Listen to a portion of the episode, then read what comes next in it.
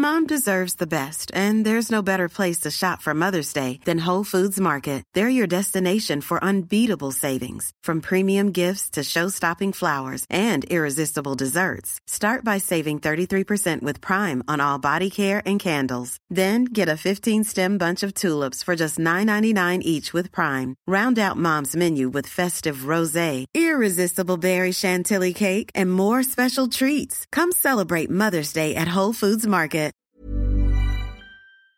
Cet objectif d'être millionnaire n'était pas l'objectif premier pour moi. Un truc que j'ai retenu surtout, si un truc m'ennuie, je vais pas le faire. Même si tu me mets un million en face, je vais me dire euh, non.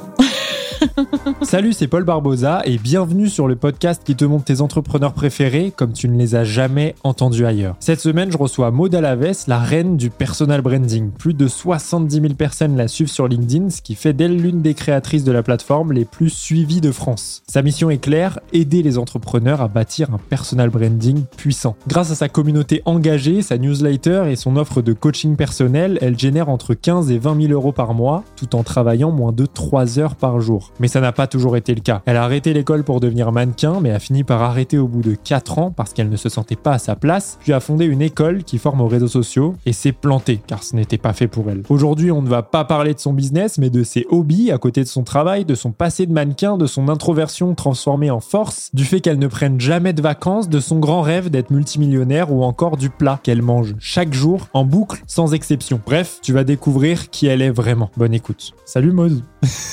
Salut. C'est très naturel. Ah, super. Euh, T'as dit dans un post LinkedIn que t'aimais rien d'autre que le travail. T'as pas de hobby ou d'autres passions à côté. Enfin, en fait, si ton hobby, c'est ton travail, finalement. À force d'avoir Mhm. une vie qui tourne autour d'une seule activité, t'as pas peur de finir par t'en lasser plus vite? C'est la première chose auquel- à laquelle j'ai pensé quand Hmm. j'ai lu ça. C'est une bonne question. Je tiens quand même à, à préciser que dans les posts LinkedIn, un post LinkedIn, il y a 500 caractères, tu vois, peut-être un petit peu plus, euh, 1000 caractères. Euh, c'est difficile d'exprimer toute une vie ou, ou toute une pensée en si peu de temps. Mm. Donc, euh, je suis pas sûre d'avoir dit que toute ma vie euh, tournait autour du travail, ou en tout cas que je n'avais pas de. Je sais pas comment tu l'as dit, mais je suis pas sûre d'avoir dit exactement ça comme ça. Euh, j'ai, euh, tu vois, je fais de la danse par exemple à côté. Ok. euh, euh, j'ai des potes. euh, Enfin, j'ai un chat. euh, je, je, je pars à la montagne. Je fais des week-ends. Enfin, tu vois, j'ai comme une vie normale. Mais je pense que ce que j'ai voulu exprimer, euh, c'est que je vois bien quand même un décalage avec, euh, tu vois, la, la, la majorité des gens autour de moi, où euh, quand on me demande, OK, sinon, c'est quoi tes passions?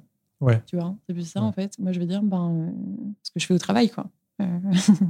C'est vrai que la danse, c'est pas ma passion. Tu vois, c'est un truc que je fais une heure et demie par semaine, euh, parfois deux si vraiment j'ai la motivation. Euh, mais, euh, mais ma vie ne tourne pas autour de la danse.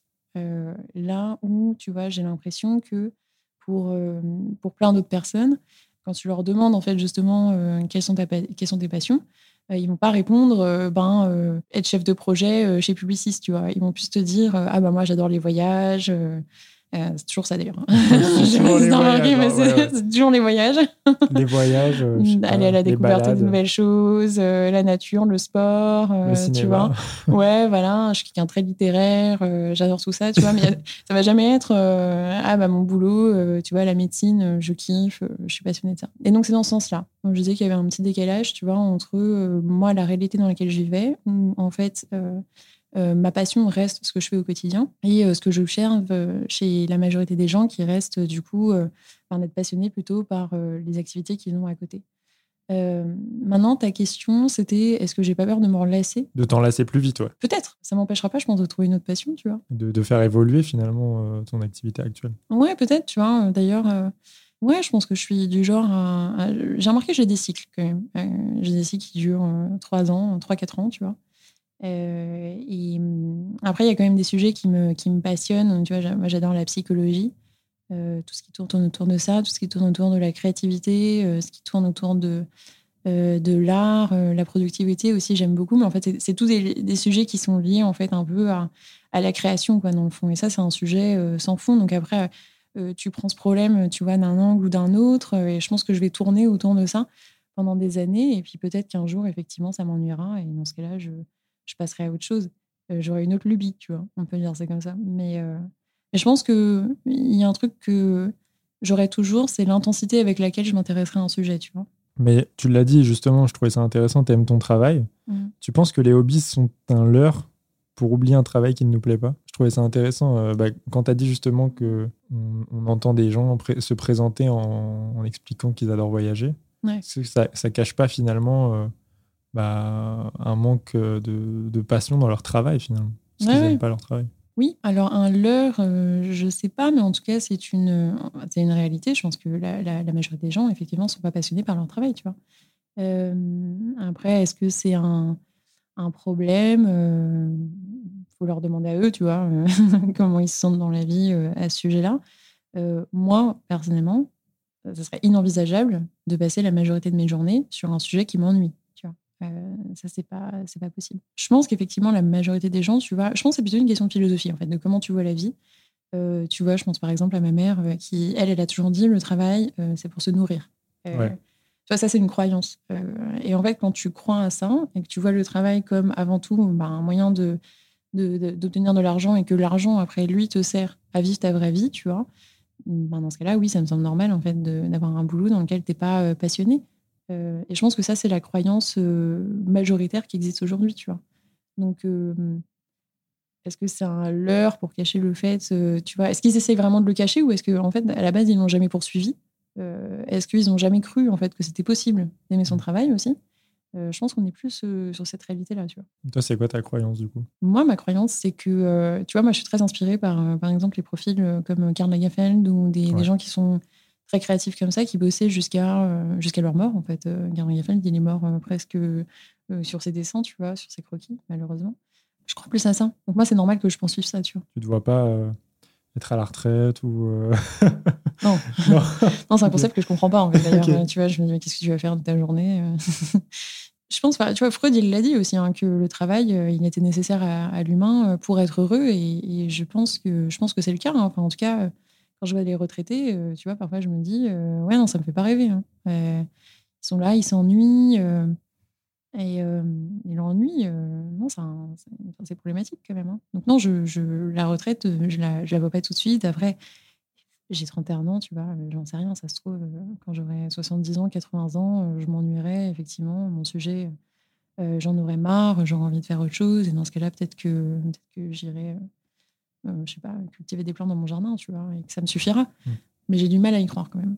Je pense que j'ai un besoin de création, tu vois, j'ai un besoin de développer des choses, j'ai un besoin d'avoir des projets, bah, d'aider aussi. En fait, c'est une forme d'impact, tu vois. C'est une question de, t'as envie de créer quelque chose qui va aider d'autres gens et qui va changer les choses aussi, tu vois, d'une certaine manière, en fait. Et je pense que c'est ça qui m'anime dans le fond, tu vois. Ce qu'on ne sait pas forcément sur toi, c'est que tu as arrêté l'école pour devenir mannequin, si je ne me mm. trompe pas. Ça a duré 4 ans. Tu as mm. collaboré avec Louis Vuitton, Céline, Alaya. Mm. Qu'est-ce que tu retiens de cette expérience? Un truc que j'ai retenu surtout, euh, c'est que euh, il fallait, il fallait pas que je laisse l'acquisition client dans les mains de quelqu'un d'autre. Ok. ok. Je m'attendais pas à cette réponse, je t'avoue. Ouais, je me doute bien, mais. Ok. Mais c'est vraiment. Alors, ça, c'est la leçon numéro 1, euh, je dirais. Je vais la détailler après si tu veux. Mais... Ouais. Et la leçon numéro 2, c'est que euh, rien ne sert de rentrer dans le moule. Donc, leçon numéro 1, il ne faut pas laisser l'acquisition dans les de quelqu'un d'autre. Euh, tu vois, le modèle agence de mannequins, en fait, le principe, c'est que ben, ils ont voilà, plein de mannequins. et toi, tu es là. Et en fait, tu comptes sur eux pour te trouver du boulot. Hmm. Et euh, en tout cas, à l'époque où j'étais, moi, euh, mannequin, il n'y avait pas encore vraiment Instagram, il n'y avait pas encore euh, tous les réseaux sociaux. Tu vois, ça, ça commençait à peine à arriver. Je me rappelle que dans les derniers castings qu'on m'a fait, on m'a demandé c'était quoi mon Insta, tu vois. Mais c'était vraiment les derniers castings que j'ai fait. Aujourd'hui, les films, on leur demande beaucoup plus parce qu'on a compris que, enfin, les marques ont compris qu'il y avait un intérêt, tu vas avoir des, des mannequins qui sont aussi visibles sur les réseaux. Mais du coup, ça veut dire que le pouvoir, il est un peu renversé aujourd'hui parce que tu as des filles qui, comme elles ont de la visibilité à apporter euh, aux, marques, en fait, les marques les contactent directement. À mon époque, ça n'était pas du tout le cas. En fait, il fallait absolument avoir une, une agence pour avoir des boulots euh, parce que c'était un peu le tampon de la crédibilité, tu vois. Et du coup, euh, nous, on était totalement. Enfin, je me rappelle que moi, je, je, recevais, tu vois, mon agenda de ce que j'allais faire le lendemain, la veille à 18h. on ah disait, bah ouais, il faut que tu sois là demain saper, machin, tout ce qu'il faut, tu vois, et, et on, on m'envoyait ça comme ça. Et, et en fait, tu as le contrôle de rien parce que c'est pas toi qui as le, pas toi qui le client, tu vois, c'est l'agence qui a le client. Et en fait, l'agence, que ce soit toi ou la mannequin à côté dans l'agence, c'est pareil. L'argent, il rentre quand même dans la caisse, tu vois. Donc ça veut dire que eux, ils servent leur intérêt à eux, mais pas le tien, tu vois. Euh, et du coup, ça, c'est vraiment une leçon que j'ai compris avec le temps parce que, euh, d'autant plus qu'en fait, les agences, euh, tout leur métier, justement, c'est de te faire croire qu'ils servent ton intérêt, alors que non. Enfin, oui, mais pas en priorité. tu vois, s'il y a un choix à faire, ce sera toujours le leur avant le tien. Et, euh, et, ça, bah, quand tu as des filles, euh, tu vois, qui ont 18 ans, qui sont étrangères et tout, etc., bah, ça peut être un peu difficile parce que bah, tu les crois, tu vois. Euh, et donc ça, c'est une notion qui a été difficile pour moi parce que ben, j'ai loupé des opportunités, il y a des choses qui me sont passées sous les, sous les mains. Ouais, j'aurais pu, je pense, avoir des jobs, j'aurais pu avoir une meilleure carrière, en fait, si j'avais été dans une autre agence ou si, en fait, j'avais le contrôle sur ce que je faisais, tu vois. Alors là, euh, j'étais totalement euh, à la. À la merci. Voilà, merci. Euh, à la merci de, l'agence. Donc, ça, je me suis dit vraiment, leçon pour toi-même dans le futur. tu, tu, en fait, c'est celui qui a le contact avec le client qui a le pouvoir. Et d'ailleurs, en fait, tu remarques ça dans, dans tous, les, tous les systèmes d'entrepreneurs, tu vois, et tout, et, etc. En fait, ceux qui ont le pouvoir, c'est les commerciaux euh, ou c'est le CEO, tu vois, etc. Mais parce que c'est le CEO qui ramène les clients, tu vois. Mm. Et il y a un truc que les entrepreneurs, en fait, ils lâchent jamais. Hein. Ils peuvent déléguer plein de choses. Il y a un truc qu'ils ne délèguent pas, c'est vraiment ça, c'est l'acquisition, tu vois. C'est qui ramène les clients. Parce que sinon, après, euh, les gens, ils peuvent partir avec, tu vois, et, puis tu as, perdu tout le business, en fait. L'argent d'abord, et après, on voit comment on produit, tu vois, mais l'étape 1, c'est de faire rentrer l'argent. Donc, euh, et leçon numéro 2, du coup, sur euh, rien ne sert de rentrer dans un moule. Dans le mannequinat, du coup, on t'apprend, un peu comme dans la vie d'ailleurs, je trouve, à être un bon soldat. Euh, c'est-à-dire qu'on te dit, euh, vêtis-toi tout de noir, mets des talons, lisse-toi les cheveux, ne mets pas de maquillage, euh, tu ne parles pas, euh, tu marches quand on te demande de marcher, tu t'arrêtes quand on te demande de, t'arrêter, tu tournes quand on te demande de tourner, etc. Mais c'est tout. Parce que euh, c'est pas ton rôle, tu vois, d'aller, plus loin. Et donc, tu as cette voie-là qui est possible, tu vois. Et moi, pendant un moment, j'ai, fait ça, effectivement. Mais ça, ça te permet pas de te différencier. Donc, si tu fais comme tout le monde, tu ne tu prends pas de risque, certes, mais tu te différencies pas. Or, celles que j'ai vues, tu vois, moi, qui ont, qui ont un peu euh, décollé, ou en tout cas dans les, dans les castings, c'est celles qui osaient faire les choses un petit peu différemment. Alors, parfois, ça ne marchait pas du tout non plus. Mais en tout cas, toutes celles qui se sont fait un peu repérer, c'est qu'à un moment, elles avaient quelque chose de, de différent, tu vois. Et je pense que c'est très vrai aussi, euh, pareil, dans, dans, la vie, dans l'entrepreneuriat, tu vois. Je le vois beaucoup avec mes clients. Parfois, ils disent Oui, mais tous mes concurrents, ils font comme ça. bah, du coup, fais comme eux. Mais tu n'auras pas des résultats différents si tu fais la même stratégie. Tu vois. Donc, en fait, euh, voilà, je trouve que c'était une petite, une petite expérience, mais qui m'a appris beaucoup sur euh, la vie de manière générale. Tu Comment tu arrives Tu parlais de sortir du moule. Comme toi, tu le fais euh, au quotidien aujourd'hui? Tu appliques ce mmh. principe-là dans ton activité? Ouais, je pense que, tu vois, quand j'ai démarré sur LinkedIn, par exemple, euh, bah, tu vois, j'étais euh, j'étais freelance, euh, enfin solopreneur. Et tout de suite, en fait, j'ai trouvé une manière de m'exprimer différemment des autres freelances ou des autres entrepreneurs sur le réseau social, tu vois. par exemple, sur LinkedIn, en tout cas, il y a un truc où, genre, mettre des photos, il y a trois ans, personne ne le faisait. Hein. ok. C'était un truc, enfin, vraiment, c'était LinkedIn, c'était l'empire des entrepreneurs, euh, de, des salariés, euh, du, monde corporate et tout.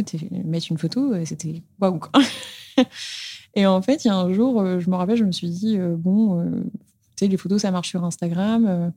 et puis vas-y, Link, j'ai rien à perdre. Je mets une photo de moi dans le canapé en chaussettes, tu vois. et j'ai fait ça, juste pour voir quand même qu'est-ce que ça allait faire. Et le post a grave fonctionné. Et depuis, j'ai continué à mettre des photos.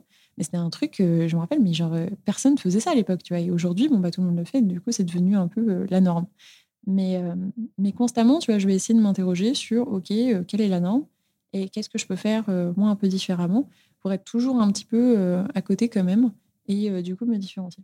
D'ailleurs, bah, du coup, tu l'as dit, tu pouvais pas dire un seul mot quand tu étais mannequin. Comment tu as vécu ça? Parce que c'est fort quand même. Enfin, c'est des mots forts. Comment ça s'est passé? Bah, Mal. je l'ai mal vécu, ouais. c'est pas simple euh, d'entendre ça, je pense. En fait, chaque euh, secteur a ses particularités. Et quand, tu vois, quand tu vas dans un secteur et puis que tout le monde agit comme ça, c'est une question de culture, tu vois. C'est comme, je sais pas, tu vas chez L'Oréal, par exemple, tu vois, boîte que j'ai faite. Eux, ils sont à fond sur l'excellence, tu vois. Et genre, tu sens bien que si tu quittes les bureaux avant 18h, tu vois, ça va pas, quoi. Euh, bon, bah, si tu es quelqu'un qui aime pas du tout ça, comment tu le vis? Mal, hein, tu vois. euh, ce que je veux dire, c'est que ce qui peut te paraître extrême euh, ne l'est peut-être pas forcément pour, pour d'autres personnes, et puis pour un secteur en particulier, tu vois. Pour moi, c'était très difficile parce que bah, j'ai plein de choses à dire, en fait. La réalité, c'est ça, c'est que j'ai un avis, euh, je supporte pas que de ne pas avoir le contrôle aussi sur une situation, tu vois, c'est très difficile pour moi. Donc là, de ne pas pouvoir participer aussi à, ce que je voyais, à, l'esprit créatif, à me sentir vraiment comme un objet euh, qu'on passe d'un endroit à l'autre, tu vois. Ben, ça, forcément, c'est un peu douloureux. Euh, qui une des raisons pour lesquelles j'ai arrêté aussi. Ce que j'allais dire, est-ce que c'est pour ça que tu as arrêté du coup Ouais, alors en fait, je m'étais toujours donné euh, en, démarrant, j'avais donc 18-19 ans à peu près. Mmh. je l'avais toujours vu comme un ticket de loto à jouer. C'est-à-dire que tu te demandes euh, je savais que c'était un risque. Je savais que j'avais euh, plus de chances pour que ça ne marche pas que de chances pour que ça marche, tu vois. Alors là où j'ai de la chance, c'est que euh, j'ai quand même gagné, tu vois, pas mal ma vie avec le mannequinat, mais pas suffisamment non plus pour faire des investissements ou alors, tu vois, faire quelque chose d'autre après, quoi. Et donc, je m'étais toujours donné trois ans en disant, bon voilà, en trois ans, je pense que tu as le temps de voir si tu es parti pour faire une grosse carrière ou, pas. Hmm. Et donc, euh, bah, au bout de trois ans, j'ai fait le bilan et je me suis dit, OK, Maud, euh, tu gagnes bien. Tu je devais gagner quelque chose comme 3 000, 4 000 euros par mois. Donc, c'est bien. Mais ta carrière de, mannequin, à 30 ans, elle se finit. Donc, qu'est-ce que tu fais si à 30 ans, tu n'as pas de diplôme euh, T'as rien, en fait, t'as R, tu vois, et t'as gagné 000 euros. Euh, t'as pas pu mettre de côté pour investir et tu peux pas repartir dans une vie normale. Quoi. Donc, en fait, je me suis dit, à partir de là, 23 euh, ans, euh, je suis en train de mettre euh, vraiment ma vie dans les mains de la chance. Parce que soit je continue, et il y a une probabilité pour que un jour je me fasse repérer, que je devienne top modèle, et là je gagne des millions, tu vois. mais du coup, c'est est-ce que j'ai envie de la jouer? Est-ce que, est que je pense que tu vais avoir de la chance? Ou en fait, est-ce que là, à partir de maintenant, je suis en train de prendre du retard sur ma vraie carrière qui est ailleurs, dans laquelle là, j'aurais peut-être un peu plus de contrôle, tu vois? Et du coup, je me suis dit, bah, vas-y, hein, j'arrête. Et en fait, là, je suis en retard. Euh...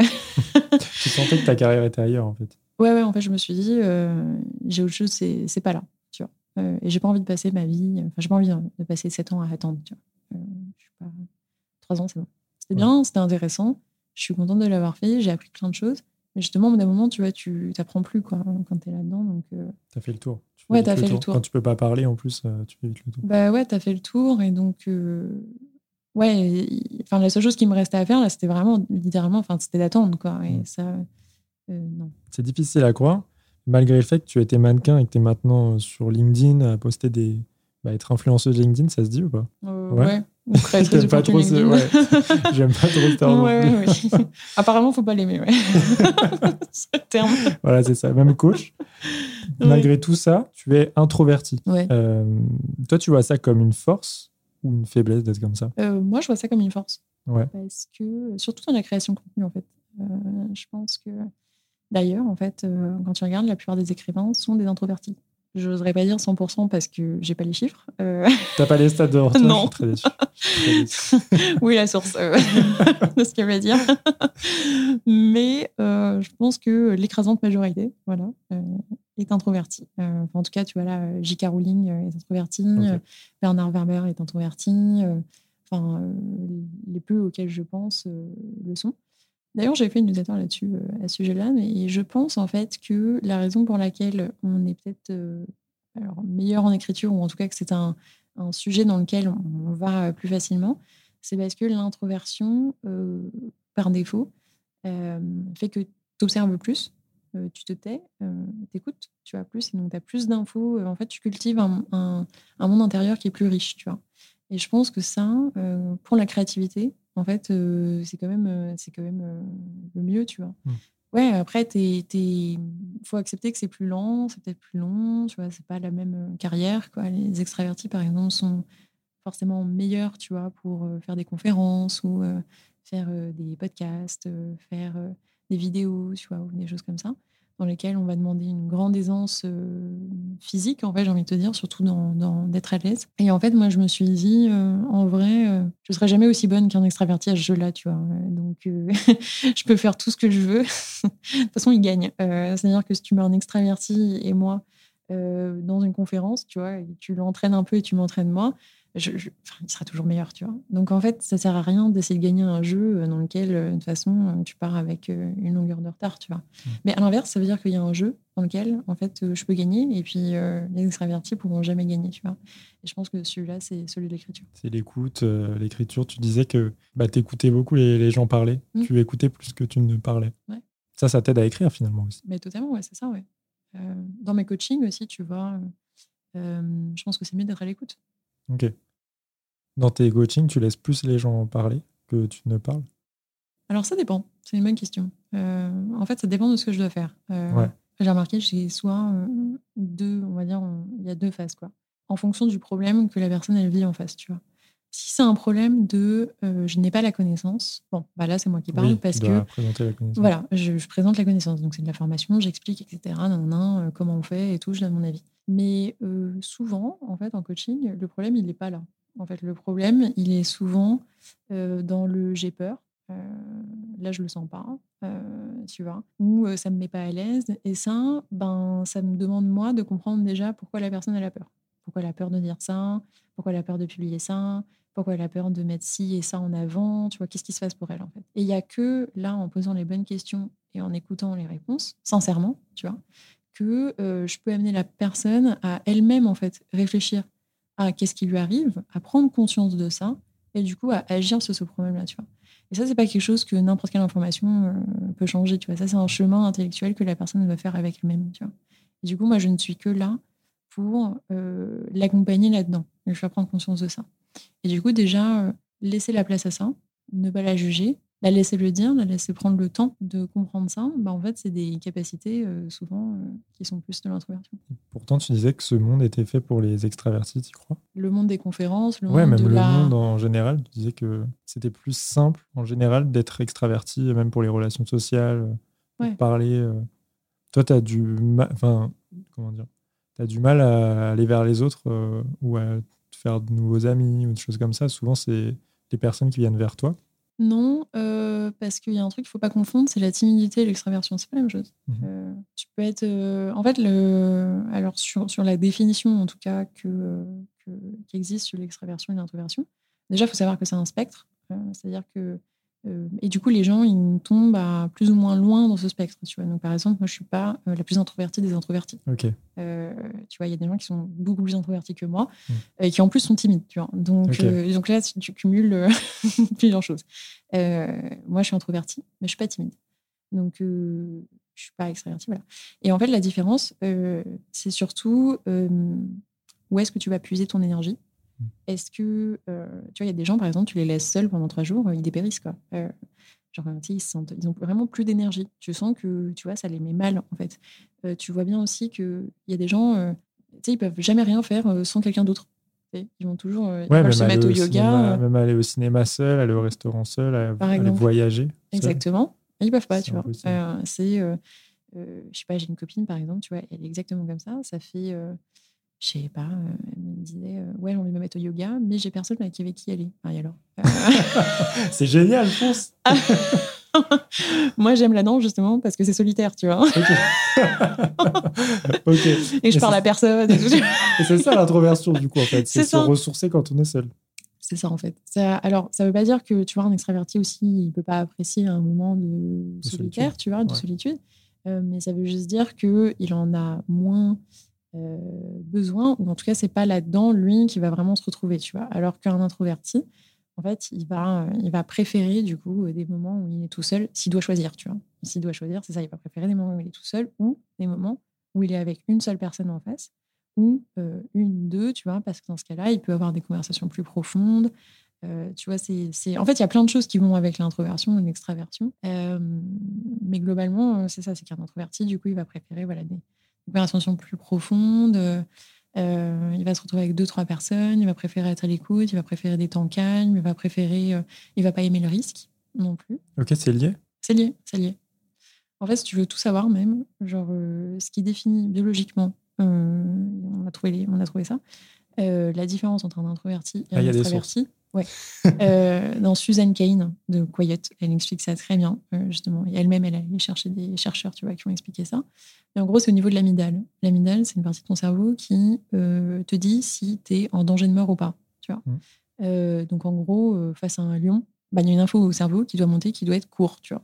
Et cette Mm. info, elle monte plus ou moins rapidement en fonction des gens. Pour les introvertis, elle monte super rapidement, tu vois. Et tellement rapidement, en fait, ça veut dire que, en gros, on se sent toujours en danger. Et c'est ça le, le truc, c'est que, en fait, on se sent tellement toujours en danger que, euh, du coup, on est obligé de se calmer pour survivre euh, à la dureté du monde, tu vois. Alors qu'un extraverti, lui, euh, le monde est son ami, tu vois. Ok. Il a jamais peur de l'entourage, il, a, il est jamais, il est jamais en danger parce que son amygdale justement est moins sensible, tu vois.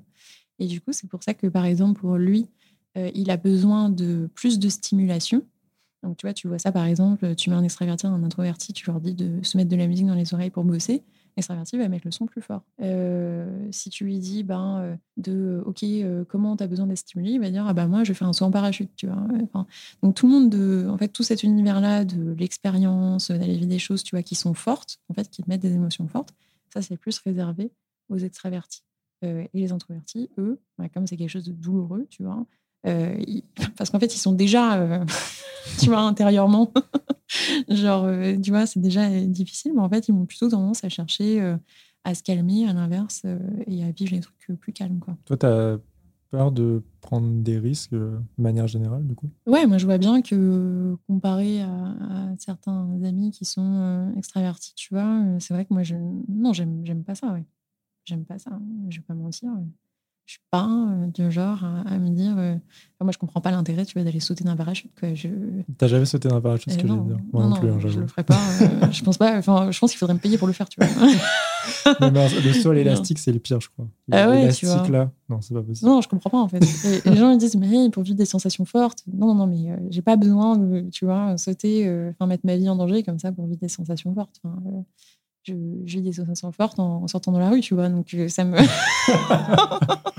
donc ça me ça, tu vois j'ai suffisamment de sensations quoi. Donc euh, voilà, non et, euh, et après même je vois bien, tu vois que pour moi par exemple je, je mets beaucoup plus de temps à prendre des décisions Ouais, euh, dans le business parce que ouais, j'ai peur de- du risque que ça peut amener, tu vois. et pourtant, tu fais un métier Mm. euh, à risque. Tu as arrêté tes études pour être mannequin. C'est risqué. tu as Ouais. arrêté euh, cette activité-là pour lancer un projet. Mm. Maintenant, tu es, Mm. entrepreneur. C'est, c'est risqué, quand même.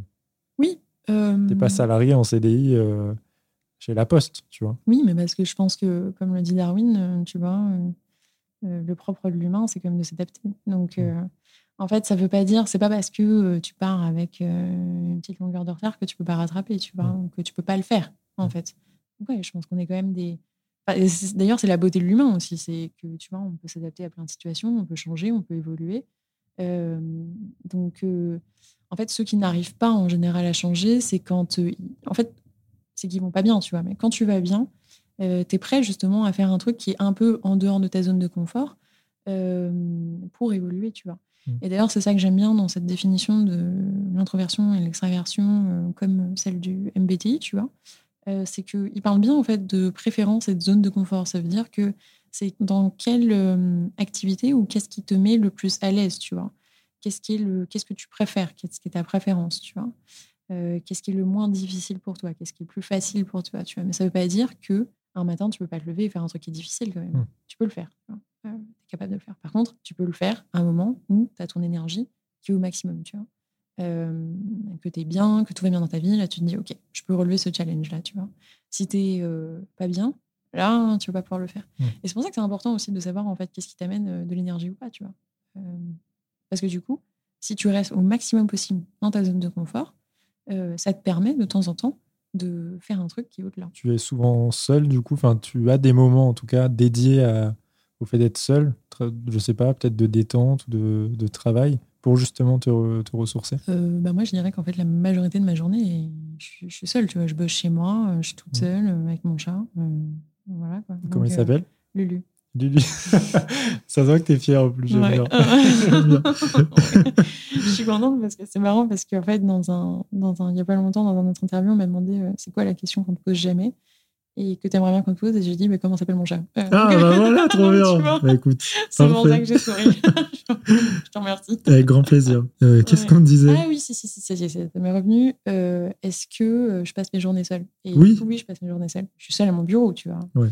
Après, euh, non, je fais une heure euh, ou deux max de coaching par jour. Ouais. C'est-à-dire que j'échange, et, et en visio, tu vois, la plupart du temps. Donc, je suis avec une personne. Euh, voilà. et après, le soir, ben, soit, euh, soit je vois des potes, euh, soit je vois mon copain, soit je suis toute seule, tu vois aussi. Ok. Bah, en vrai, je viens d'apprendre que je suis introverti, je crois aussi, donc c'est marrant. Je, je serais pas étonnée, oui. Ok. ouais, je connaissais pas du tout euh, cette définition-là Ouais. du fait de se ressourcer, enfin du besoin d'être seul ou du besoin d'être en groupe pour se ressourcer. Ouais. Je connaissais pas. Mais tu vois, par exemple, euh, Lena Situation aussi, elle se décrit comme une introvertie. Ouais. Et euh, pourtant, tu vois, c'est quelqu'un de très solaire. Donc, euh, ça n'a Mm. pas. euh, c'est vraiment sur cette notion de qu'est-ce qui, est- qu'est-ce qui est confortable pour toi. et tu vois, elle est tout à fait capable d'aller au Met Gala et de vivre un moment social. Enfin, Mm. tu vois, ça veut pas dire qu'on est des. Les ermites. non. Ouais. ou, des, ou des cas sociaux non plus, tu vois. Ouais. Genre, c'est juste que c'est moins évident pour nous et ça génère plus de stress. En fait, c'est ça, tu vois. Alors que tu vois bien qu'il y en a, euh, genre, c'est leur. Enfin, ils sont, ils sont trop refaits, quoi. Dans, les- dans des événements comme ça, euh, de parler à plein de gens qui connaissent pas, euh, de s'introduire, de se présenter, de d'être, tu vois. il y en a vraiment, tu, tu le vois, j'imagine que tu as déjà vu. Ouais, ouais, ouais, Déjà, non, non, je- tu penses à des gens, tu vois, Ouais. comme ça, tu te dis, ok, eux, c'est leur moment, quoi. tu vois, alors que toi, tu vas un peu à reculons, où tu penses à tous les scénarios possibles de ce qui pourrait mal se passer, et tu vas, et après, tu fais, ouf, c'est bon, c'est- c'est passé. Toi, tu fuis d'ailleurs les soirées de networking. T'as as arrêté ça totalement. tu Je crois que j'ai jamais passé le cap ouais, d'y Ouais. aller, ouais. En vrai, à quoi ça sert? Bah euh, oui, bah, c'est ce que j'ai tendance à me dire. J'ai trouvé d'autres moyens de. Bah, c'est aussi pour ça que je crée du contenu, tu vois. D'ailleurs, Euh, en fait, euh, la prospection, c'est plus un truc d'e- d'extraverti, tu vois. Ouais. Chasser quelqu'un euh, comme ça, alors que d'attirer les gens qui sont intéressés, tu vois, c'est vraiment une technique d'introverti. Donc euh, les soirées networking. aller vendre un truc à quelqu'un qui a rien demandé. euh, Compliqué, ouais.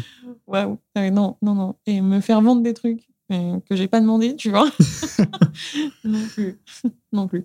Tu pourrais pas faire le job là dans la rue, euh, les gens qui sont en, en tenue rose là et qui te donnent des prospectus pour des assos. Ah non, je pense pas. non, non, non. C'est trop compliqué, non. D'ailleurs, c'était pas prévu, mais j'y pensais, t'es en train d'écrire un livre. Et t'as re- tout recommencé de zéro Ouais. parce que ça t'a pas plu. Après des mois d'écriture. J'ai bien résumé ou pas? T'as Ouais. envie de trouver un, un concept bah, qui sera best-seller, en fait, qui va se vendre à plus de 50 000 exemplaires, ce que t'as dit. Enfin, c'est une question, hein. moi je suis un peu comme ça aussi, mais est-ce que tu te mets pas trop de pression euh, sur Mhm. ton propre travail? Si. T'as envie que tout soit parfait, tout soit excellent, quoi. Ouais, ouais, ouais. clairement, moi j'ai le j'ai la motivation négative du euh, du tout doit être parfait, tu vois. C'est c'est un vrai problème euh, qui a ses avantages, mais aussi surtout des inconvénients, tu vois. Ouais, je me suis beaucoup posé la question sur ce livre parce que c'est vrai que la plus, il y a beaucoup de gens, tu vois, et mon éditeur euh, y compris, qui m'ont dit oui, mais bon, c'est pas grave, sors-le tel qu'il est. et euh, mais moi, je peux pas faire ça. Et puis, il y a un truc auquel je crois quand même, euh, que j'ai lu dans Stephen King, euh, sur son livre Unwriting, dans lequel il me dit Your first book sets the tone. Donc, Ok, là, ça t'a mis l'impression de lire ça, non? Je t'ai dit, ouais. Le premier doit être excellent. Alors, peut-être pas excellent, mais en tout cas, le mieux de ce que je puisse faire, tu vois. Ouais. Et, euh, et ça, pour moi, c'est important. C'est me dire, OK, est-ce que là, j'ai donné le mieux? Et, euh, clairement, non. Euh, je vois, la réponse, c'était que là, je me suis rendu compte au milieu que je pouvais faire mieux. Et surtout que j'allais pas. En fait, je voyais déjà trop les défauts, tu vois, du livre. Et, et puis, je voyais plus l'intérêt par rapport à ce que ça allait me rapporter, tu vois. Donc, du coup, ouais, pour moi, c'est que j'étais plus alignée, tu vois. Et quand tu n'es plus aligné, que tu éprouves plus plaisir, etc., pourquoi, pourquoi continuer mmh. Mais on peut, on peut toujours faire mieux quand on a. C'est comme quand je pense à une vidéo, même si ça n'a aucun rapport, c'est pas aussi gros, mais quand tu vois une vidéo finie, je, je sais très bien que je peux faire mieux et ne pas la poster pour la reposter la semaine prochaine, mais en, avec une nouvelle version. Mais je me dis juste, là, j'avais ce délai imparti mm. et c'est le mieux que je puisse faire dans ce délai-là, tu vois. Je, ne sais pas, tu penses qu'à un moment, tu vas être devant une version et tu vas te dire, euh, là, j'ai produit le mieux, euh, le, la meilleure version euh, de mon livre. Je vois ce que tu veux dire. Et ça m'arrive avec, avec mes contenus, mais en fait, je pense que c'est la question du 80-20, tu vois. Ça m'arrive quand même devant mes contenus de me dire, là, si j'avais un peu plus de temps, tu vois, est-ce que je ferais euh, vraiment mieux? En fait, c'est un ratio entre il faudrait combien de temps pour rendre le truc genre, vraiment mieux, tu vois, ou euh, genre, tu vois ce que je veux dire ou pas? Ouais, ouais, je vois. donc, genre, si par exemple je prends un boss LinkedIn et je me dis, bon, voilà, il faut que je poste là ce soir à 18h, tu vois, il est 17h55. si je passe 30 minutes de plus, est-ce que le truc va m'apporter deux fois plus de résultats? Souvent, la réponse est non. Hmm. Tu vois et du coup, je me dis, OK, ben là, j'ai fait le mieux de ce que je pouvais faire, tu vois, euh, dans le temps imparti. Et euh, même si j'y passais 30 euh, minutes ou une heure de plus, tu vois, ça ne changerait pas grand-chose. Hmm. Parfois, je vois des contenus, je me dis, là, je suis pas très loin, tu vois. Si je passais 15-20 minutes ou une heure de plus, je suis sûre que le truc, il pourrait faire x2, x3, tu vois. Et donc là, je les passe. Et en général, euh, je ne me suis pas trompée. Euh, et le livre, c'est un peu pareil. En fait, c'est de me dire, bon, là, je suis à un point où, euh, si je continue comme ça, je vois que ça va m'apporter des résultats qui ne m'apportent pas satisfaction. Je sens que si je fais le truc, si je l'amène beaucoup plus loin, je sens que ça pourrait m'amener aussi beaucoup plus loin en termes mmh. de résultats, tu vois. Et du coup, là, je trouve que ça vaut la peine, en fait. Tu as bossé combien de, de temps sur ce livre? Je sais pas. un peu trop.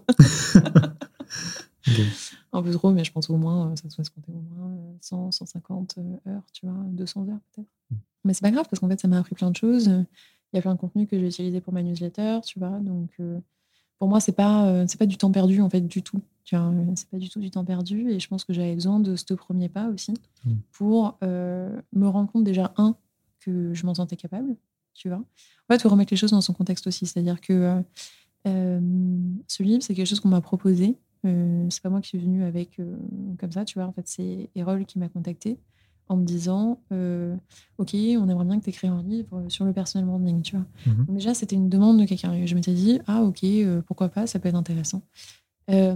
moi, je me sentais pas du tout. Je me disais Ça se trouve, je, je suis pas capable d'écrire. à l'époque, je me rappelle, je me disais Waouh, si je fais 1000 ventes, déjà, c'est tout le monde du monde, tu vois. Mm. Euh, donc j'avais vraiment des ambitions très basses et mon ambition numéro un, c'est de découvrir si euh, j'aimais le travail d'écriture. Donc euh, à partir de là, au bout de six mois, un an, tu vois, j'ai découvert que ben oui, j'aime le travail d'écriture, mm. mais non, je n'aime pas ce projet-là, en fait. Ou ce projet-là n'est pas celui que moi-même j'aurais fait, tu vois, parce que finalement, c'est celui qu'on m'a donné. Donc oui, j'ai envie d'écrire, mais par contre, j'ai envie d'écrire un truc qui me permettent vraiment euh, de changer les choses. Quoi. Hmm. C'est-à-dire que si j'avais continué, tu vois, je le vois, enfin, je me suis beaucoup intéressée aussi au, du coup, au marché de, des livres, hmm. euh, forcément.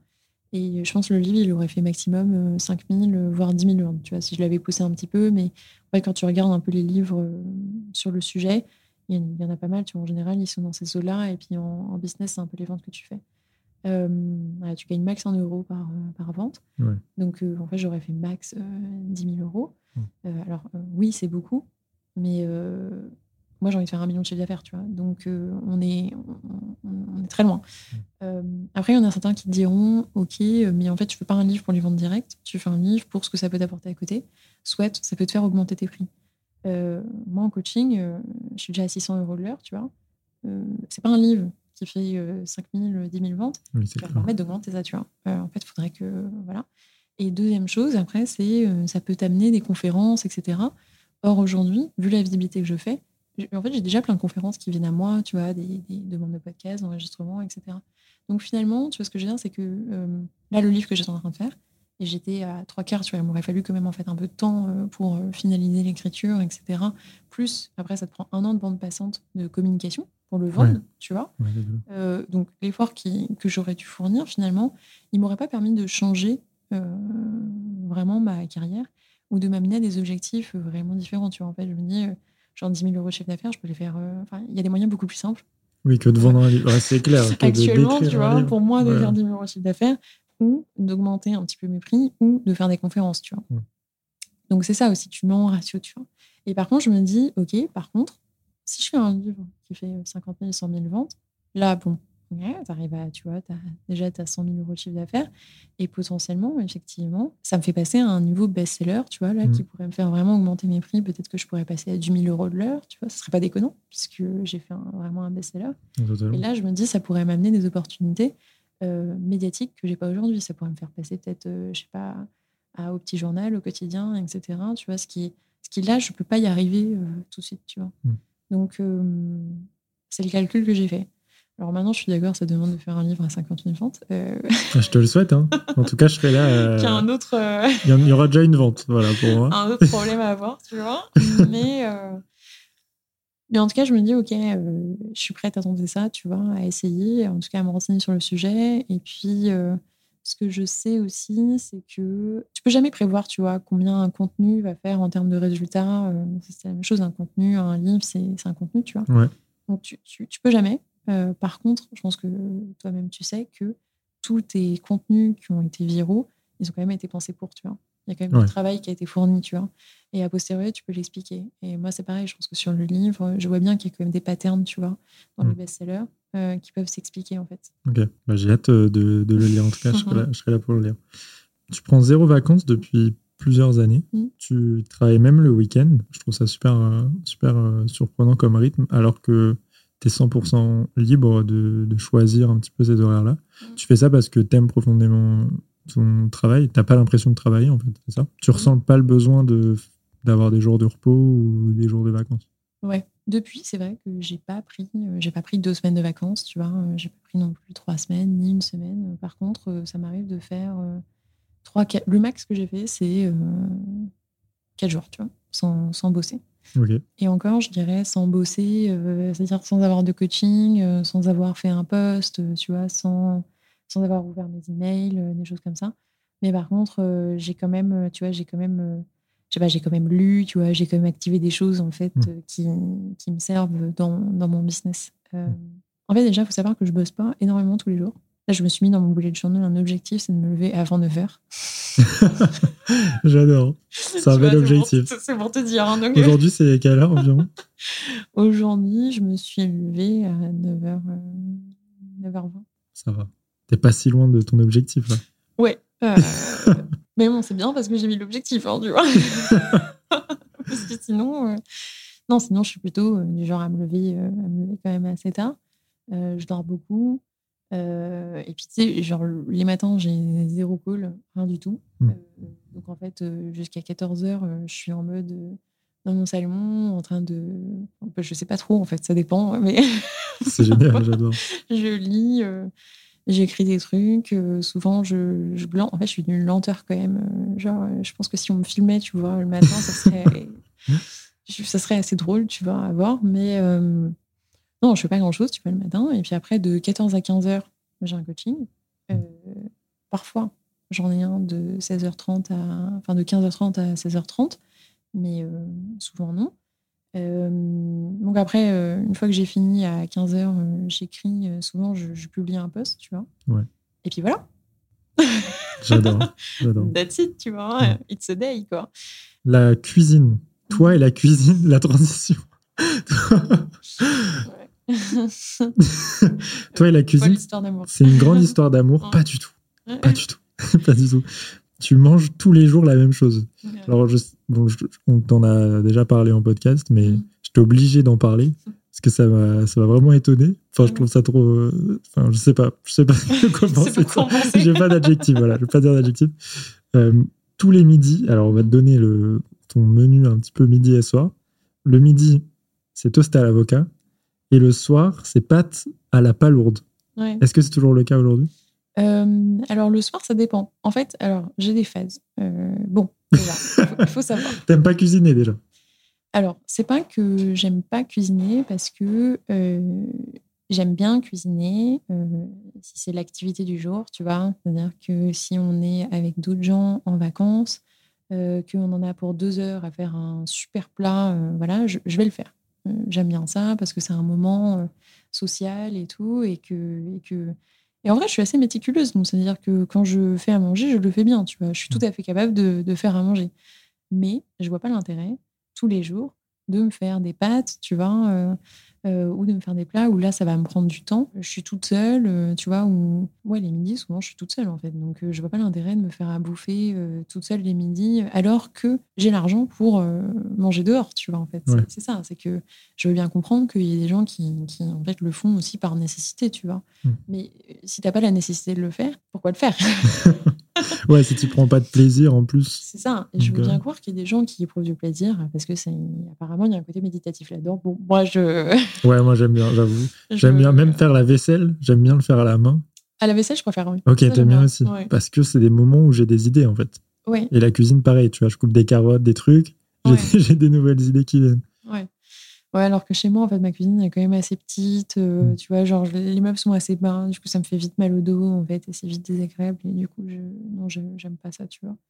Euh, et puis, je trouve que ça demande beaucoup de bande passante aussi d'esprit, de savoir qu'est-ce que tu vas te faire à manger. Ah, c'est Euh, terrible. quelles sont les courses que tu vas faire, tu vois. Enfin, euh, et en fait, ne pas avoir à penser à ça, mine de rien, ça me laisse un espace mental dans ma tête qui est, qui est du coup suffisant, en fait, aussi pour, pour autre chose, tu vois.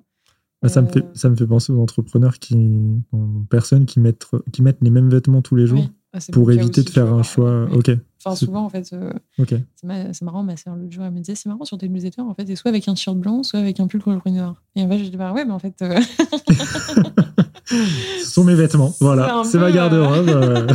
c'est un peu effectivement ce que je fais, quoi. Genre, j'ai. euh, non, mais en général, j'ai trois tenues sur lesquelles je varie, tu vois.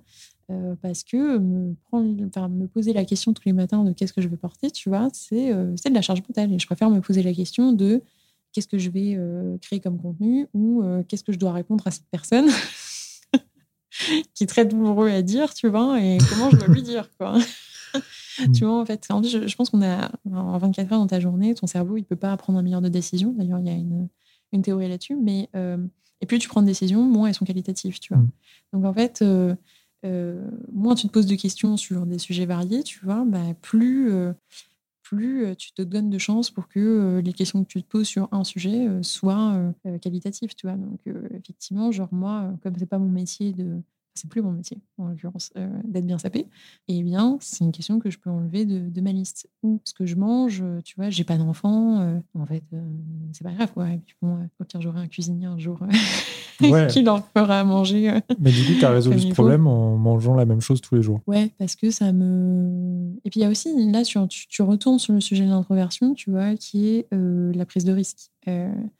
Et en fait, euh, pour moi, quand tu m'amènes dans un nouveau restaurant, il y a toujours une zone de risque de est-ce que je vais kiffer mon plat ou pas, tu vois? Tu regardes la carte avant d'aller dans le restaurant Il y a des gens qui font ça? Non, non, je regarde les photos du lieu. Ok. Pour moi, les photos du le lieu est plus important que ce que je mange, euh, en fait. Mais tu vois, je vais toujours me dire, ok, euh, potentiellement, je vais pas aimer. Et du coup, si j'aime pas, ça me fait une. Ben, pour moi, c'est une, une note négative dans ma journée qui va avoir un impact sur euh, le reste de ma journée, tu vois. Le mannequinat t'a apporté une frustration à laquelle tu penses encore aujourd'hui, celle de devenir multimillionnaire. Ouais. Euh, t'as effleuré le luxe pendant des années Ouais. euh, dans, à travers cette expérience-là sans jamais le toucher euh, Mm. à l'époque. Et aujourd'hui, ton rêve ultime, enfin un de tes rêves, Mm. c'est enfin d'enfin y avoir le droit. Mm. Pourtant, tu, tu te le dis à toi-même, tu sais que ça sert à rien, mais tu veux le faire quand même. Tu trouves pas ça superficiel comme objectif? Non, parce que je pense que c'est un, un objectif, en vrai, c'est le bon mot, tu vois. Un objectif, c'est un driver, quoi. Ouais. En fait, c'est juste une carotte, tu vois. C'est qu'est-ce qui te fait courir, qu'est-ce qui fait que, que tu vas te lever, etc. Et on est tous motivés par des choses différentes, tu vois. Il y en a qui sont motivés. Moi, c'est vrai que l'argent, c'est une, une motivation. Mm. Je vois bien que, en fait, euh, quand j'ai de l'argent, j'ai tendance à moins vouloir bosser, tu vois. Quand j'ai peur, à la fin du mois, de pas atteindre mes objectifs, là, je vais me lever le matin et je vais me dire, euh, OK, euh, qu'est-ce que je peux faire aujourd'hui Tu vois, euh, j'ai envoyé des emails, je vais faire des trucs, je vais faire des posts, tu vois, mais je, je vais m'activer, en fait. Ok. Et le fait d'avoir un objectif haut en termes d'argent, ça te permet de- d'avoir cette motivation-là. C'est ça, en fait. Après, euh, c'est un objectif, tu vois, qui. C'est un objectif un, un peu moyen, long terme, quand même, qui, qui évolue. En fait, c'est vraiment, je le vois vraiment juste comme une carotte, d'une certaine manière, et aussi comme un moyen de mesurer un peu l'impact de, de ce que je fais, tu vois, et de ma propre évolution. Donc, euh, je sais que tout se mesure pas euh, par l'argent, mais plus j'évolue quand même, plus... euh, En fait, il y a quand même un moment, tu vois, faut, faut choisir que- qu'est-ce que euh, qu'est-ce que tu regardes, tu vois, pour mesurer de ton évolution, en fait. Et pour moi, c'est vrai que de me dire, bon, ben, cette année-là, j'ai réussi à faire deux fois plus, ça veut dire qu'il y a un truc que j'ai compris. Ou ça veut aussi dire qu'il il y a plus de gens derrière que j'ai réussi à aider, tu vois. Après, euh, peut-être que mon objectif à plus long terme, euh, ça, sera, euh, ça sera autre chose, tu vois. En tout cas, pour l'instant, je sais que ça me motive euh, suffisamment, tu vois. Donc, je préfère euh, le garder euh, intérieurement. Et du coup, non, je trouve pas ça euh, superficiel, puisque ce que ça me permet de faire, en fait, au quotidien, euh, lui n'est n'est pas superficiel, tu vois. Tu as déjà une date euh, de prévue euh, Bah, Je m'étais dit 2025, mais je pense que c'est un peu euh, irréaliste. Je pense que ça sera plus. euh, bah, surtout avec euh, le livre, tu vois. Ouais. Euh, et en fait, d'ailleurs, c'est ça qui est intéressant, c'est que, tu vois, j'ai dit ça avant le livre. Et en fait, le livre m'a permis de me rendre compte que cet objectif d'être millionnaire n'était pas euh, l'objectif premier pour moi. Parce que si ça l'avait été, j'aurais pas choisi le livre. Ah bah, c'est clair. Tu Oui, vois oui, Je-. Il y, a des- il y a des manières euh, beaucoup plus efficaces aussi d'arriver au chiffre d'affaires de 1 million, tu vois. J'aurais pu. euh, Là, par exemple, je sais que cette année, tu vois, je m'étais dit, je vais faire 300 000 euros de chiffre d'affaires. Je vais pas y arriver. Je pense que je vais plutôt arriver à 200 000, euh, 250 euh, au max, tu vois. Ouais. Euh, et je sais que pour y arriver, en fait, éventuellement, il aurait fallu que je lance une formation, que je lance un bootcamp, tu vois, que je lance ces types de produits-là qui m'auraient permis de faire rentrer du cash plus rapidement. Mais j'ai pas envie de le faire, tu vois. Et là, justement, je me suis questionnée. Est-ce que, du coup, l'objectif d'être millionnaire est vraiment le truc qui me tient le plus à cœur? Et en fait, euh, je pense pas. Je pense que le truc qui me fait le plus avancer pour moi, c'est la créativité et c'est euh, l'innovation et c'est le progrès. Tu vois. En tout cas, c'est l'envie, c'est de faire quelque chose qui m'amuse, tu vois aussi. Et en fait, si je m'ennuie, si un truc m'ennuie, euh, je vais pas le faire. tu vois. Mm. Même si tu me mets un million en face, je vais me dire non.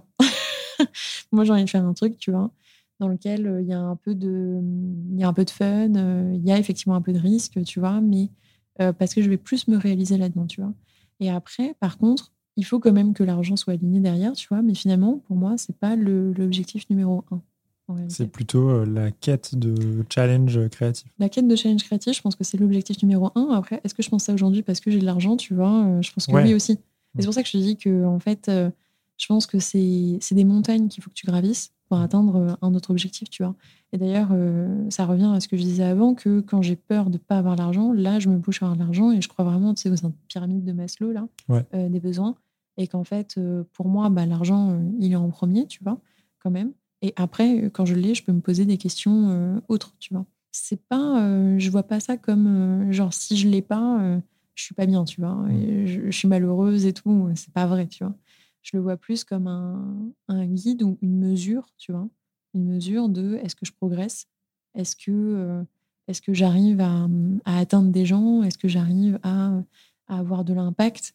Euh, À quel point j'en ai Tu vois, à quelle échelle en fait? Euh, Si tu fais un million de chiffre d'affaires, mine de rien, ça veut dire que tu as aidé un paquet de personnes, tu vois? Et du coup, ça, je trouve qu'il y a quelque chose de bien derrière en fait. Tu vois plus ça comme un, un jeu en fait qu'un objectif euh, viscéral de vouloir De faire plus d'argent. Oui, c'est exactement ça. Oui, Hmm. Tu vois Ouais. ta boîte comme un jeu finalement. oui. Et, euh, le score à augmenter, c'est euh, l'argent. C'est exactement ça, tu vois. Et tu penses qu'être euh, multimillionnaire euh, te rendra plus heureuse qu'aujourd'hui? Non, je pense pas du tout, tu vois. C'est pour ça qu'en fait, les deux pour moi sont pas liés. En fait, Euh, c'est vraiment, euh, j'ai envie d'évoluer dans cette direction, euh, mais parce que j'aime le chemin qui m'amène à ça, tu vois. Mm. En fait, Euh, parce que ce que j'aime euh, foncièrement, c'est euh, voilà, c'est d'apprendre, c'est de grandir, et ça, ça génère plus de plus de business, plus d'argent, euh, plus de tout ça, tu vois. Mm. Donc euh, c'est pour ça que je dis que c'est un outil de mesure en fait aussi de voir ça. Mais euh, non, je pense pas que je serais plus heureuse avec euh, un million sur, sur mon compte en banque, hein, tu vois.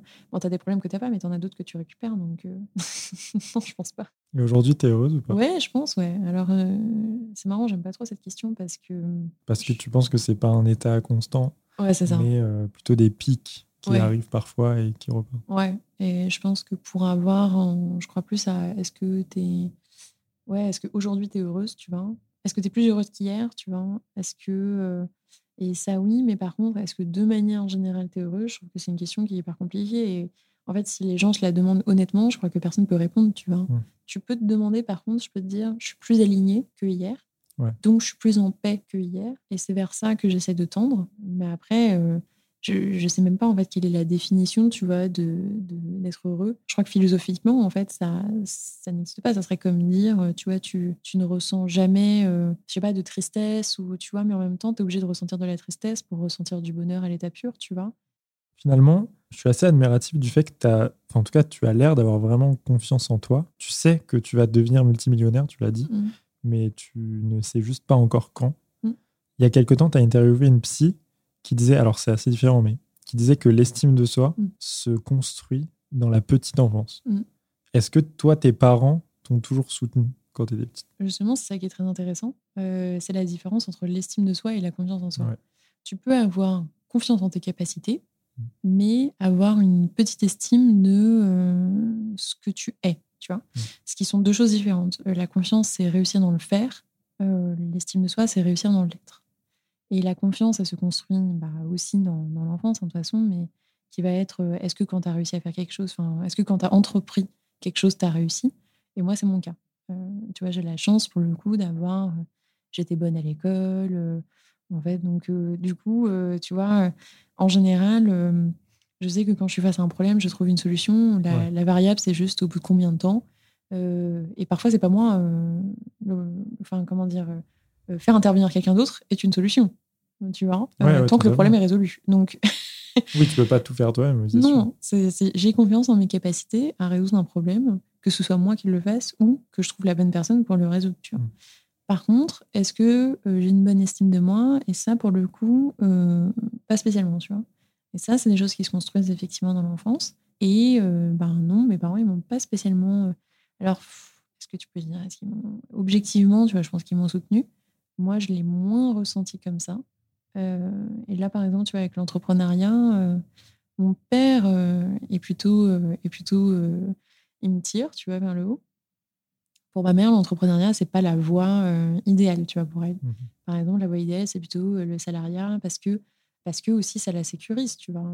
Enfin, dans son esprit, tu vois, et de là où elle vient, de par son passé, euh, c'est plus sécurisant d'avoir euh, un, un job et d'être salarié, et aussi parce que elle, elle est dans cette croyance justement que euh, le boulot, euh, c'est avant tout, tu vois, un moyen, un gagne-pain, en fait. Donc, c'est normal.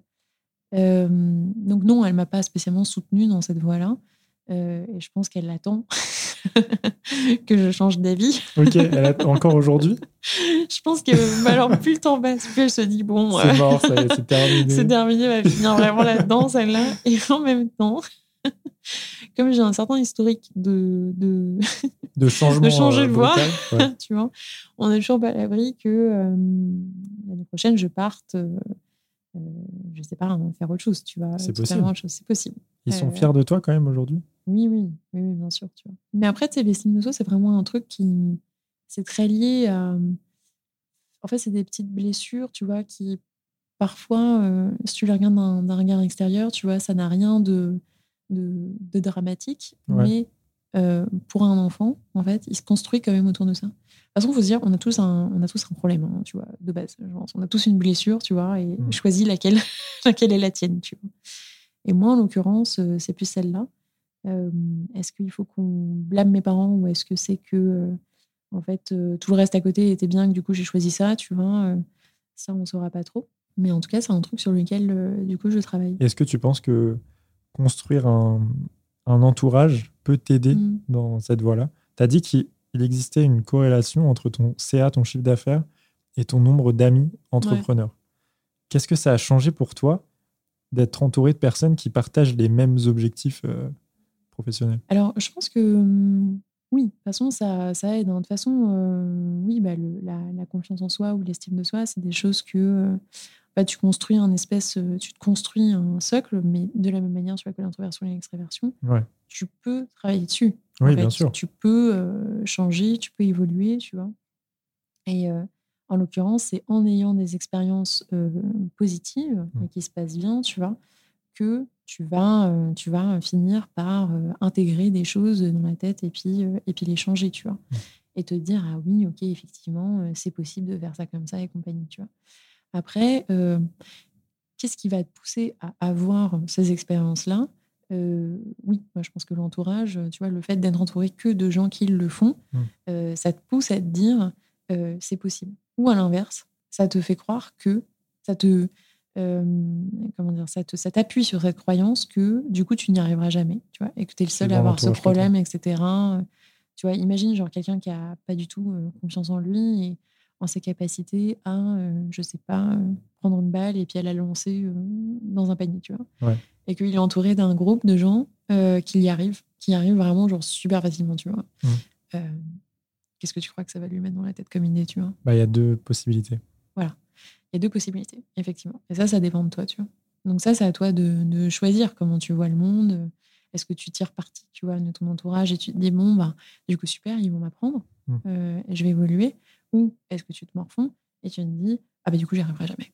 Euh, si les autres ils y arrivent, c'est que vraiment, le problème, c'est moi, euh, j'y arriverai jamais, tu. Toi, tu penses que c'est important quand on débute de passer du temps à construire son crew, son, Mm. son équipe autour de soi, pour, euh, enfin, de, de gens qui font un peu la même chose? Toi, c'est ce Mm. que tu as fait du coup, Mais je pense pas que quand on débute, hein, en fait.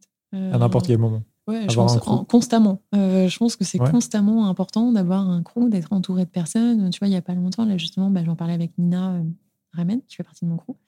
Euh, et je lui disais que j'avais fait un dîner avec euh, Jean-Charles Clandali, parce que c'était lui qui était à l'initiative de ça. Et qu'il avait aussi invité Guillaume Aubèche, Alexandre Dana, Onur Carapinard. Et du coup, je me suis retrouvée à ce dîner avec des gens hyper inspirants, tu vois, où j'ai appris plein de choses. C'était grave, grave euh, intéressant, en fait, tu vois. Vraiment, euh, genre, j'ai. En 4 heures de temps, euh, mon cerveau, il a, le lendemain, j'ai gratté plein de pages, tu vois, de trucs que j'avais appris, auxquels ça m'a fait penser, ça m'a fait penser à plein de contenus, ça m'a ça m'a mis plein de révélations, etc. Et suite à ça, en fait, je me suis vraiment dit, OK, Maud, en fait, ce qui t'a fait passer de l'étape 1 à 2, euh, c'est l'entourage. Là, ce qui te fera passer de l'étape 2 à 3, c'est aussi les rencontres que tu vas faire avec d'autres personnes qui ont passé ces étapes-là et qui vont te les apprendre, en fait. Parce que ça, c'est pas un truc que tu trouves sur Internet, tu vois. Ouais, c'est clair.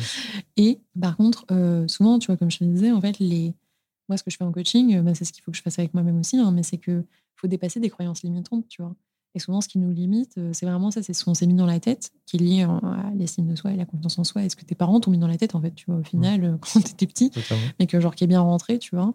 Et du coup, le fait d'être entouré de gens qui n'ont pas du tout ces croyances-là, euh, là, tu te rends compte vraiment de ce qui te limite et tu te dis, ah ouais, euh, en fait, euh, je pourrais faire le truc autrement. Et, quand tu t'intéresses à comment ils l'ont fait, etc., tu, tu comprends que c'est possible. Et juste ça, déjà, de prendre conscience de ça, ça te fait passer des steps, quoi, tu vois. Mais du coup, non, je pense que c'est un travail, en fait, constant. Et, et tu vois, quand il a organisé ce dîner, j'ai vraiment pris conscience, du coup, que ça ne tenait qu'à moi de me mettre dans la pièce avec des gens que je que j'admirais et qui allaient m'apprendre, tu vois, des choses. Et que là, j'avais un peu suivi la mouvance de Jessica et que j'ai eu la chance de me retrouver à ce dîner qui m'a grave inspirée. Mais que, en fait, euh, je suis à deux calls de me retrouver avec Bernard Werber aussi et que, euh, tu vois, je pourrais très bien y arriver potentiellement, en fait. Euh, Il faut juste prendre cette et ça. prendre ce temps-là euh, d'aller vers les autres. Parce que je pense que, enfin, moi je le sais, j'ai des amis créateurs, euh, Mm. Brian et Théo notamment, euh, on forme vraiment un crew tous les trois. Mm. Et sans eux, euh, je ne serais pas là à te parler aujourd'hui, c'est sûr, tu vois. Bah ouais. Je pense qu'on sous-estime vraiment ça quand on commence euh, Mm. l'entourage. Il y a euh, Austin Kleon dans son livre euh, Show Your Work qui parle de Ouais. l'effet sinus. Ouais. Euh, lui, il appelle ça comme ça. Et en fait, il est vrai que quand tu regardes n'importe quel génie, je dis génie comme ça parce que je, je crois pas au génie, tu vois, Oui, bah mais oui, je pense que juste l'histoire se souvient d'un génie, mais Mm. parce qu'en fait, on n'était pas là, tu vois, pour le voir, quoi, justement. Mais en fait, ils sont jamais là tout seuls, tu vois. Euh, tu te rends compte que Jung, c'était le, l'apprenti de Freud, tu vois. Mm. Euh, euh, par exemple, bon, j'ai oublié leur nom, là, avec les deux écrivains, qui, Georges Sand et Flaubert, je crois, qui s'écrivaient des lettres, en fait. Genre, ils étaient grave potes, tu vois, en fait. Et en fait, il y en a plein comme ça, que quand tu te regardes un peu leur, leur histoire, tu te rends compte qu'ils évoluaient à la même époque, qu'ils étaient potes, qu'ils échangeaient, tu vois. Et souvent, euh, les travaux des uns ont influé sur le travail des autres. Euh, Sartre et euh, de Beauvoir, tu vois, c'est pareil. Mmh. Ils ont écrit leur truc en fait en presque en collaboration. On peut pas dire vraiment ça comme ça, mais en fait, on peut pas dire non plus que les discussions qu'ils avaient n'ont pas influencé les travaux que chacun a fait, tu vois, d'une manière ou d'une autre. Et en fait, il y a toujours ça. Il y a toujours des gens en fait qui sont autour, tu vois. Et souvent, c'est jamais une personne tout seul qui réussit, c'est toujours un groupe de personnes, tu vois. Et du coup, euh, c'est pour ça que oui, je pense que c'est très important de trouver euh, son crew avec lequel tu vas réussir. Mais au-delà de ça, de trouver à quel écosystème tu appartiens et d'aller chercher les gens en fait qui vont t'influencer, qui vont t'aider parce qu'on est qui nous inspire, tu vois. Je crois vraiment à ça. euh, Entourez-vous. Arrêtez d'être euh, d'être seul. Mais vraiment, euh, Mm. moi, je sais que mes amis créateurs, on a, on a commencé à fonctionner en même temps, en fait. Mm. Oui. C'est pas un signe du hasard. Enfin, c'est pas une coïncidence, c'est pas possible. C'est juste qu'on s'est tiré vers le haut mutuellement. Et, et ouais, rester seul, c'est une erreur, je pense. Bah ouais. Je pense en fait que quand t'es. euh, Enfin, en fait, tu vois, je sais pas, mais je- moi je me rappelle que quand j'ai commencé, euh, enfin quand j'ai rencontré euh, Caroline Durano et que à l'époque, elle, elle faisait euh, 10 000 euros de CA par mois. Ouais. Euh, moi, je devais faire euh, 2000, tu vois. Et je trouvais ça incroyable. Et en fait, je me disais, mais on n'est pas si différentes que ça, tu vois. Euh, c'est pas c'est pas une c'est pas une Elon Musk enfin tu vois elle a pas une elle a rien non plus en fait je me dis je peux la toucher tu vois.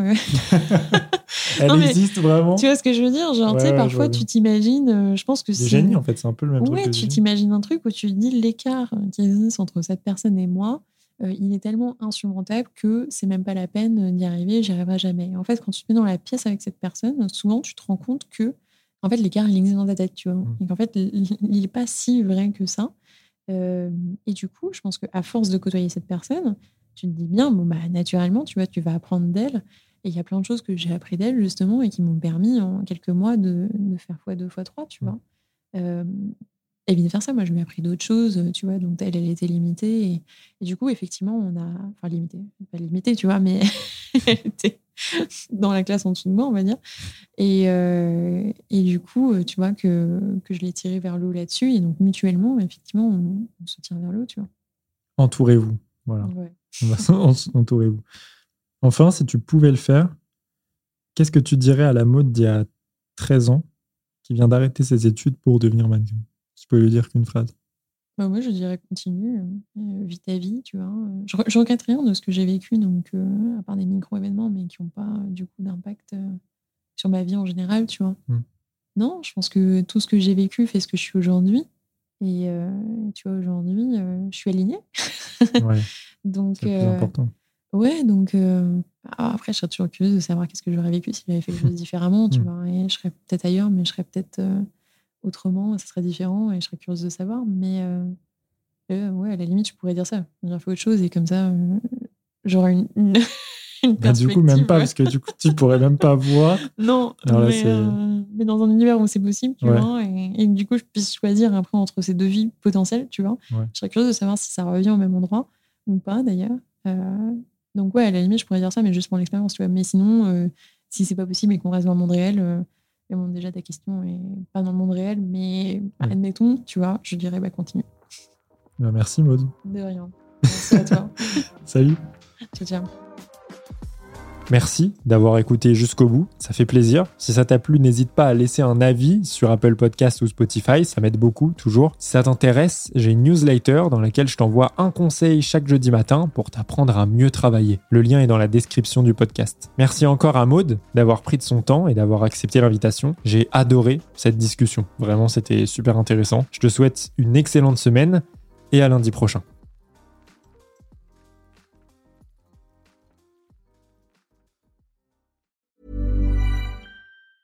Mom deserves the best, and there's no better place to shop for Mother's Day than Whole Foods Market. They're your destination for unbeatable savings, from premium gifts to show-stopping flowers and irresistible desserts. Start by saving 33% with Prime on all body care and candles. Then get a 15-stem bunch of tulips for just $9.99 each with Prime. Round out Mom's menu with festive rosé, irresistible berry chantilly cake, and more special treats. Come celebrate Mother's Day at Whole Foods Market.